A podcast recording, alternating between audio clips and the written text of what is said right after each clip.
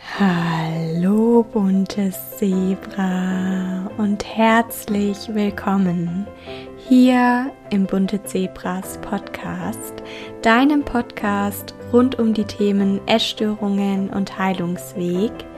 In meinem Podcast erwartet dich Wissen zu Essstörungen und Tipps, Motivation und Inspiration für deinen Weg aus der Essstörung. Zwei Dinge, die mir dabei besonders wichtig sind, ist erstens, dass Heilung möglich ist. Und zwar unabhängig davon, welche Form der Essstörung du hast und wie kurz oder lang du bereits daran leidest. Und zweitens der ganzheitliche Ansatz. Denn nach über zehn Jahren mit Magersucht und Bulimie, in denen auch ich immer wieder rückfällig geworden bin, habe ich für mich erkannt, dass es nichts bringt, einfach nur zu essen und zuzunehmen. Ich musste meine Essstörung verstehen und Körper, Geist und Seele wieder miteinander in Einklang bringen. Mit meinem Podcast versuche ich, das Verständnis für die eigene Essstörung zu erzeugen, damit du dir mit mehr Mitgefühl und dem Heilungsweg mit mehr Leichtigkeit begegnen kannst und damit ganzheitliche, nachhaltige und langfristige Heilung auch für dich möglich wird. In dieser Podcast-Folge geht es um die Intuition und eine Sache, die unserer Intuition auf dem Weg der Heilung häufig im Weg steht. Und zwar soll es um das Kalorienzählen gehen. Ich wünsche dir wertvolle Erkenntnisse bei dieser Folge.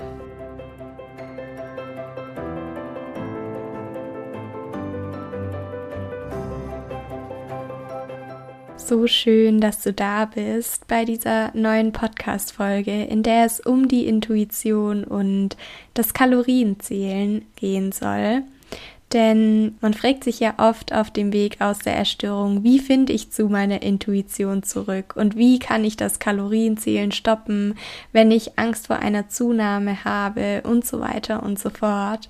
All das möchte ich in dieser Podcast-Folge beleuchten und würde sagen, dass wir direkt losstarten. Ich persönlich hatte 2014 zum ersten Mal den aufrichtigen Wunsch, meine Erstörung zu heilen und Damals habe ich dann immer wieder von Minimo gelesen. Vielleicht hast du auch schon mal von Minimo gehört oder fragst dich jetzt gerade, wovon spricht sie da?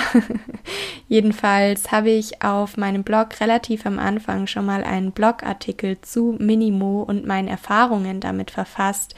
Jedenfalls ist Minimo eine Methode, Essstörungen zu heilen Dabei gibt Minimo eine bestimmte Anzahl an Kalorien vor, die sich nach der Körpergröße, dem Geschlecht und dem Körpergewicht richtet. Und gerade weil diese Methode sehr symptombehaftet ist, wie du dir nach meiner Erklärung mit Sicherheit schon vorstellen kannst, empfehle ich sie aus heutiger Sicht auch nicht unbedingt weiter, zumindest nicht ohne zusätzlich dazu in therapeutischer Begleitung sich mit den Ursachen der Erstörung zu beschäftigen und die Hintergründe zu verstehen.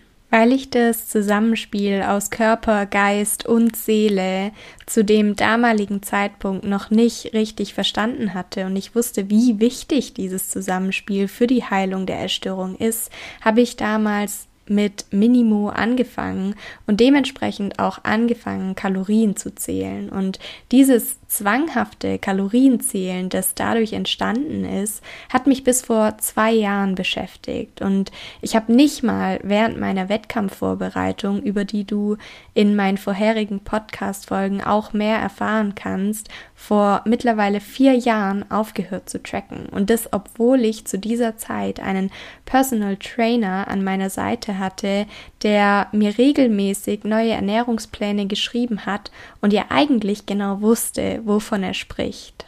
Und ja, wieso erwähne ich das an der Stelle nochmal so explizit? Weil es, wenn du mich fragst, ganz gut deutlich macht, worum es mir und damit auch den allermeisten Betroffenen beim Kalorienzählen ging bzw. geht. Es geht um Kontrolle oder genauer gesagt darum, Kontrolle zu behalten und nicht vertrauen zu müssen, weder einem Personal Trainer noch einem Coach noch dem eigenen Körper und am allerwenigsten natürlich sich selbst.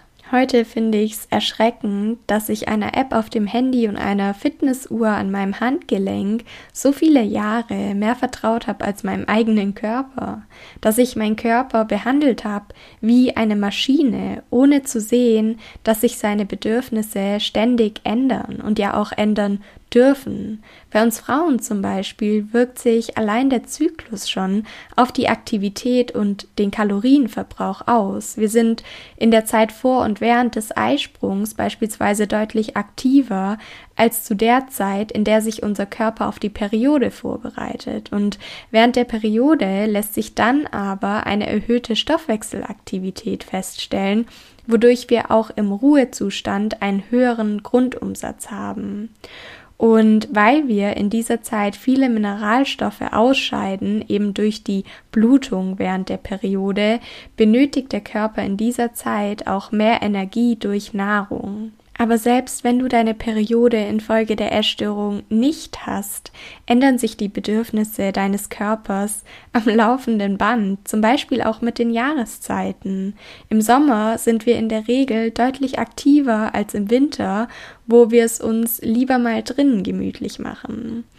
Heute finde ich, dass Veränderung ein Zeichen von Leben ist und das ist doch eigentlich etwas Wunderschönes, oder findest du nicht? Abgesehen davon möchte ich heute eine Lanze brechen und dazu sagen, dass Kalorienzählen einfach keine Wissenschaft ist, denn deine Zählung ist nur so genau wie die Datenbank, die du verwendest. Für das gleiche Lebensmittel, und das wirst du mit Sicherheit auch schon festgestellt haben, werden dir in unterschiedlichen Datenbanken vollkommen unterschiedliche Werte angezeigt angezeigt oder in unterschiedlichen Supermärkten vollkommen unterschiedliche Nährwerte auf den Produkten angegeben. Und gerade während der Essstörung hat mich dieses Detail verrückt gemacht. Es hat mich wirklich regelrecht in den Wahnsinn getrieben. Ich bin nämlich von Laden zu Laden gegangen, habe mir von jeder Marke, die das gleiche Lebensmittel führte, die Nährwerte angesehen und versucht, das Produkt mit den wenigsten Kalorien zu finden. Dabei sind die Unterschiede, die auf den Produkten angegeben sind, einfach nur zufällig. Und jetzt fragst du dich, hä? Wie zufällig? Aber es ist einfach Tatsache, dass jedes Lebensmittel vollkommen natürlichen Schwankungen unterliegt, die sich nicht beeinflussen lassen. Kalorien der Lebensmittel, die ein Hersteller produziert, werden einmal bestimmt und dann auf die Verpackung oder Konserve gedruckt. Fünf Hersteller von, sagen wir jetzt mal, Kidneybohnen in der Dose haben fünf unterschiedliche Chargen an Kidneybohnen bekommen, die an unterschiedlichen Orten zu unterschiedlichen Bedingungen gewachsen sind und sich somit in ihren Nährwerten unterscheiden. Das heißt, nur weil auf einer Konserve 70 Kalorien steht und auf der anderen 150, bedeutet das nicht, dass das für deine Konserve zutrifft, sondern dass es bei einer Konserve mal so gewesen ist. Und ich möchte dich damit nicht noch mehr verunsichern oder verrückt machen. Es geht mir eher darum, dir zu sagen, dass du Sicherheit aus etwas schöpfst, das eigentlich gar nicht sicher ist dass du diese Sicherheit im Außen brauchst, weil dir deine innere Sicherheit abhanden gekommen ist und dass das Kalorienzählen an der Stelle dementsprechend eher einen symbolischen Wert hat. Es geht um Kontrolle. Und das Gegenteil von Kontrolle ist Vertrauen. Wenn du meine Blogartikel regelmäßig liest oder meine Podcast-Folgen regelmäßig hörst, dann weißt du, dass ich immer wieder betone, wie wichtig Vertrauen auf dem Weg der Heilung ist. Nicht nur, weil wir beispielsweise nur dann wirklich offen für Hilfe und Unterstützung sind, wenn wir anderen Menschen vertrauen, sondern auch, weil wir nur dann wirklich gesund werden und zu einem intuitiven Essverhalten zurückkehren können, wenn wir unserem Körper und seinen Bedürfnissen vertrauen. Denn wenn wir aufhören zu essen, obwohl wir noch hungrig sind oder uns gegen ein bestimmtes Lebensmittel entscheiden, obwohl wir Lust darauf haben, einzig und allein aus dem Grund, dass es nicht in unsere Kalorien passt, wie man so schön sagt, dann unterdrücken wir unsere Intuition. Und deine Intuition kannst du dir wie einen Lautstärkeregler vorstellen, der mit jedem Mal, wo wir unsere Intuition unterdrücken, leiser und mit jedem Mal, wo wir ihr zuhören, lauter gedreht wird.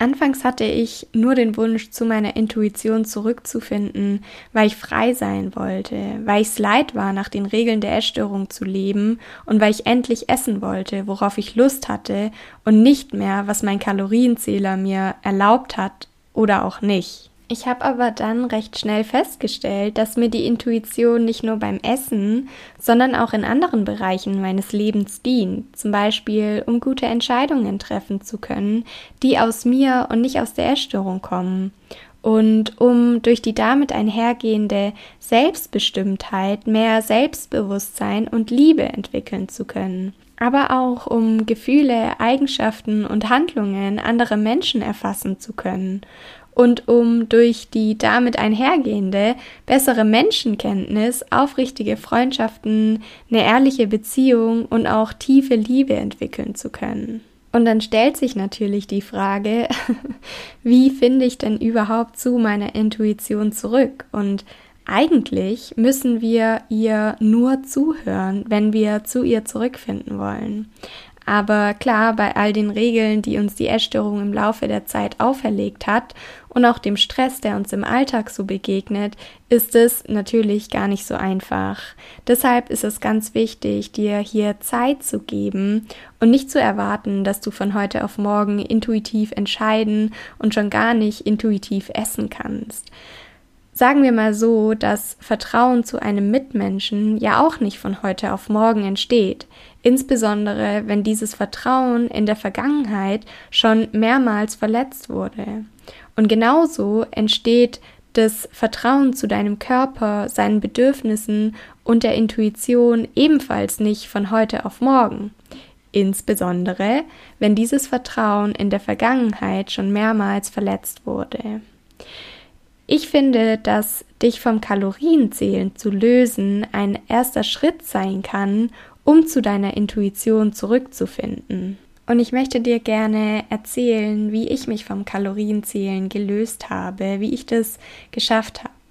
Denn nach meiner Wettkampfdiät und den Wettkämpfen, von denen ich dir ja auch schon in früheren Podcast-Folgen erzählt habe, habe ich meine Kalorienzufuhr Ende 2019 zwar gesteigert, trotzdem aber nach wie vor sehr restriktiv gegessen und auch unglaublich viel Sport gemacht. Und das ging immer eine bis maximal zwei Wochen gut und dann hat mich der Heißhunger überfallen. Ich hatte einen Essanfall, habe mich übergeben und das Ganze ging wieder von vorne los. Es war so ein ewiger Kreislauf aus Restriktion, Kompensation, Heißhunger, Essen, Unterbrechen und das immer und immer wieder. Und obwohl meine Intuition zu dem Zeitpunkt kaum hörbar war, habe ich gespürt, dass das Kalorienzählen und die damit verbundene Restriktion ein Auslöser für meine Essbrechanfälle gewesen ist. Und der Leidensdruck wurde so groß, dass ich, glaube ich, alles dafür getan hätte, diesen Teufelskreis zu beenden. Und mit alles dafür getan, meine ich eben auch mehr essen und zunehmen, wenn es sein muss. Ich wusste einfach, dass ich mich nie wieder so fühlen möchte und habe meine App zum Kalorienzählen, die ich damals benutzt habe, von heute auf morgen gelöscht. Und ich weiß natürlich, wie das klingt, so als wäre es mir super leicht gefallen, aber das ist es definitiv nicht. Es war auch bei mir ein Prozess, bei dem ich mich anfangs an die Mahlzeiten gehalten habe, die ich kannte und von denen ich auch noch in etwa wusste, wie viele Kalorien sie haben. Und erst mit der Zeit habe ich mich getraut, neue Komponente hinzuzugeben, wie zum Beispiel mal hier ein Stück Schokolade oder hier ein bisschen Soße, auch mal Ja zu sagen, wenn mir irgendwas angeboten wurde und so weiter und so fort. Und das Paradoxe an der Geschichte war, dass je mehr ich mich herausgefordert und auf die Bedürfnisse meines Körpers gehört habe, desto weniger habe ich das Kalorienzählen vermisst. Am Anfang hatte ich natürlich jeden Tag ein schlechtes Gewissen, aber ich habe mir immer und immer wieder gesagt, dass das vorbeigeht und genau so war es dann auch, denn Mit jedem Mal, wo ich es geschafft habe, das schlechte Gewissen auszuhalten, konnte ich ein kleines bisschen Kontrolle im Außen loslassen. Und mit jedem Mal, wo ich es geschafft habe, das schlechte Gewissen auszuhalten, konnte ich mir auch ein kleines bisschen meiner inneren Stabilität und meiner inneren Sicherheit zurückholen. Mit jedem Mal, wo ich es geschafft habe, das schlechte Gewissen auszuhalten, haben sich die Bedürfnisse meines Körpers dementsprechend weniger bedrohlich angefühlt und irgendwann hatte ich einfach kein schlechtes Gewissen mehr. Die etwas sanftere Alternative zu der, wie ich es gemacht habe, nämlich das Tracken von heute auf morgen aufzuhören, in Anführungszeichen, beziehungsweise die App von heute auf morgen zu löschen, ist das Tracken nach und nach einzustellen. Und dabei kannst du mit deinen Safe Foods, also Lebensmittel, die sich für dich sicher anfühlen, beginnen oder mit Lebensmitteln, die ohnehin kaum ins Gewicht fallen, wie zum Beispiel der Schluck Milch im Kaffee oder Obst und Gemüse. Und wenn du den Schritt gewagt hast und dich damit sicherer fühlst, dann kannst du anfangen, einzelne Mahlzeiten oder Snacks nicht mehr abzuwiegen, dann mehrere Mahlzeiten oder Snacks und am Ende ganze Tage nicht mehr zu tracken und ganz, ganz wichtig ist mir hierbei zu sagen, dass es keine bessere oder schlechtere Variante gibt, sondern dass du an der Stelle in dich hineinspüren darfst und einfach mal schauen, womit du dich wohler fühlst und was sich für dich machbarer anfühlt. Und als ich vor kurzem einen Fragesticker zum Kalorienzählen in meiner Story auf Instagram gepostet habe, da habe ich auch die Nachricht bekommen, mehrmals, dass ihr die Zahlen noch im Kopf überschlagt und euch fragt, was ihr denn falsch macht. Und deshalb möchte ich darauf gerne noch eingehen. Also zunächst einmal ist es völlig normal und kein Zeichen dafür, dass du irgendetwas falsch machst. Mir ist es am Anfang auch immer und immer wieder passiert, anfangs eher unbewusst und dann immer bewusster, so dass ich mich mit der Zeit dabei erwischen konnte, wenn ich die Zahlen im Kopf überschlagen habe und meine Aufmerksamkeit dann gezielt auf etwas anderes gelenkt habe. Denn Fakt ist, wie man so schön sagt, where focus goes, energy flows. Und Solange dein System die Zahlen als relevant für dich einstuft, können und werden sie nicht aus deinem Bewusstsein verschwinden. Und damit dein System aber versteht, dass die Zahlen nicht mehr relevant für dich sind, musst du entgegen deiner Gedanken handeln. Das Gegenteil von dem tun, was die Erstörung sagt quasi. Denn mit jedem Mal, wo wir einem essgestörten Gedanken nachgehen, geben wir ihm die Berechtigung, morgen wieder aufzutauchen. Und mit jedem Mal, wo wir einem essgestörten Gedanken nicht nachgehen, sagen oder zeigen wir ihm, dass wir ihn nicht mehr brauchen und dass es für ihn keinen Grund gibt, morgen wieder aufzutauchen. Und was bedeutet es konkret, das Gegenteil von dem zu tun, was die Erstörung sagt. Das bedeutet zum Beispiel, eine zweite Portion zu essen, auch wenn deine Erstörung überzeugt davon ist, dass es zu viel ist. Das bedeutet auch, Pizza zu bestellen, obwohl deine Essstörung sich lieber für den Salat entscheiden würde, oder zum Vollfettkäse zu greifen, obwohl deine Essstörung weiß, dass die Light-Variante nur halb so viele Kalorien hat. Und ich weiß, dass es dir schwer fallen wird, aber es wird dir nur einmal, zweimal, dreimal schwer fallen und mit jedem Mal leichter werden. Das verspreche ich dir.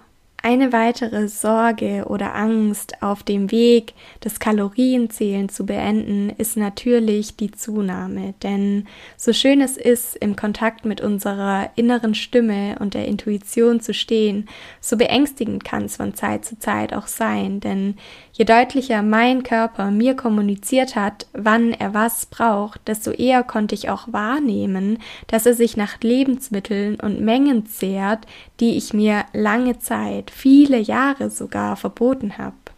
An dem Punkt trennt sich die Spreu vom Weizen. Wow, irgendwie lauter Sprichwörter heute hier in der Folge.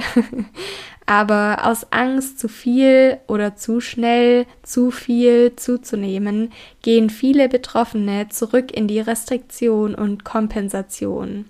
Auch wenn ich das bestens nachvollziehen kann und selbst Phasen hatte, in denen ich mich dabei erwischt habe, wieder restriktiv zu essen oder kompensatorisch zu handeln, wurde mir immer bewusster, dass dieses Verhalten mein Heilungsprozess letztendlich einfach nur unnötig hinauszögert. Ich hatte auch Angst vor der Zunahme, aber obwohl ich Angst vor der Zunahme hatte, habe ich aufgehört, mich dagegen zu wehren, denn eine Erkenntnis, die mir dabei extrem, extrem geholfen hat, war folgende, dass dein Gewicht zu halten nicht anstrengend sein sollte. Und was genau meine ich damit? Wenn es Restriktion, Kompensation, Verbote oder andere ungesunde Verhaltensmuster erfordert, dein Gewicht zu halten, dann bist nicht du falsch, sondern die Zahl auf der Waage, von der du glaubst, dass sie richtig für dich ist. Das gesündeste Gewicht, das du haben kannst, ist das Gewicht, das dein Körper selbst bestimmt. Das Gewicht, das also ohne Manipulation durch Sport oder Verbote von Lebensmitteln einhergeht und deinen Körper mit all seinen wunderbaren Funktionen bedingungslos arbeiten lässt. Viele sprechen hierbei auch vom Setpoint oder dem biologischen Idealgewicht. An der Stelle kann man sich auch nochmal bewusst machen, wie Hunger und Sättigung in unserem Körper funktionieren. Denn Hunger- und Sättigungsgefühle entstehen im Gehirn, genauer gesagt im Hypothalamus. Und dieser Hypothalamus sorgt unter anderem dafür, dass sich unser Körper immer wieder in seinem eigenen individuellen Setpoint-Bereich einpendelt. Und sobald wir darunter liegen, greift der Hypothalamus in unseren Hormonhaushalt ein und sorgt dafür, dass weniger Leptin, das ist das Sättigungshormon, ausgeschüttet wird und dafür mehr Grelin, das ist das Hungerhormon. Das heißt, Appetit und Hunger steigen.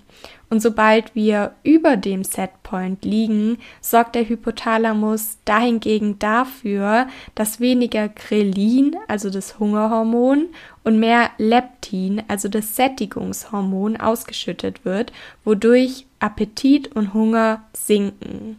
Das bedeutet, dass unter normalen Umständen sich unser Körper ganz gut von alleine regulieren kann und es nichts bringt, wenn wir da immer wieder eingreifen und unseren Körper versuchen zu kontrollieren oder in eine Richtung zu zwängen, in der er gar nicht sein möchte. Erinnere dich also immer daran, dass dein Körper für dich ist und nicht einfach nur zunimmt, um dich zu bestrafen oder dir das Leben schwer zu machen, sondern dass er zunimmt, weil er diese Zunahme für seine Heilung braucht. Und wenn du einen starken Hunger hast, egal ob mental oder körperlich, dann hat es einen bestimmten Grund. Und auch wenn du es nicht hören möchtest, ist dein Körper dann vielleicht noch nicht an dem Punkt, an dem er gerne sein möchte und mit dem er optimal funktionieren kann.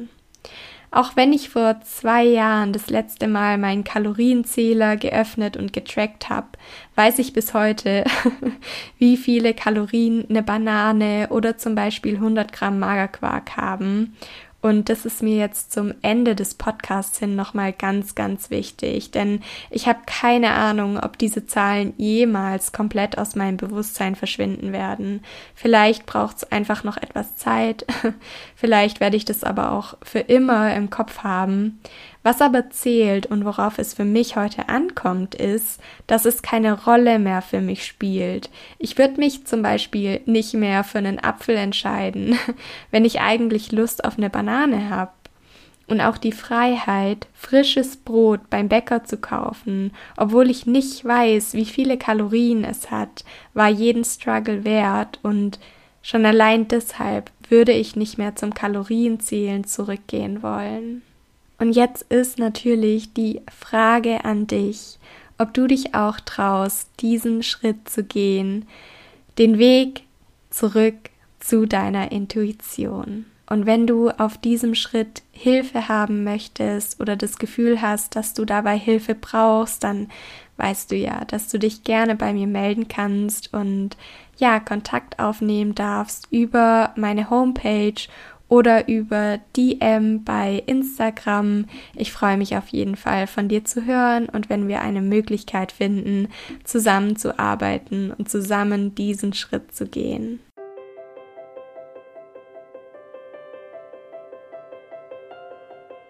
Ich hoffe, dass du dir auch aus dieser Folge wieder einiges mitnehmen konntest.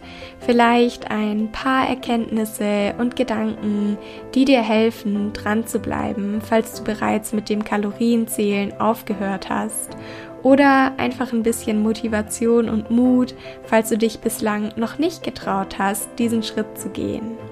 Schreib mir gerne, wenn du Gedanken, Erkenntnisse oder Eindrücke aus der Folge mit mir teilen möchtest und lass meinem Podcast gerne auch eine positive Bewertung und ein Abo da, wenn er dir gefällt. Ich hoffe, dass es dir gut geht, wo auch immer du gerade bist und sage dir, sei bunt oder bleibe bunt. Alles Liebe, deine Saskia.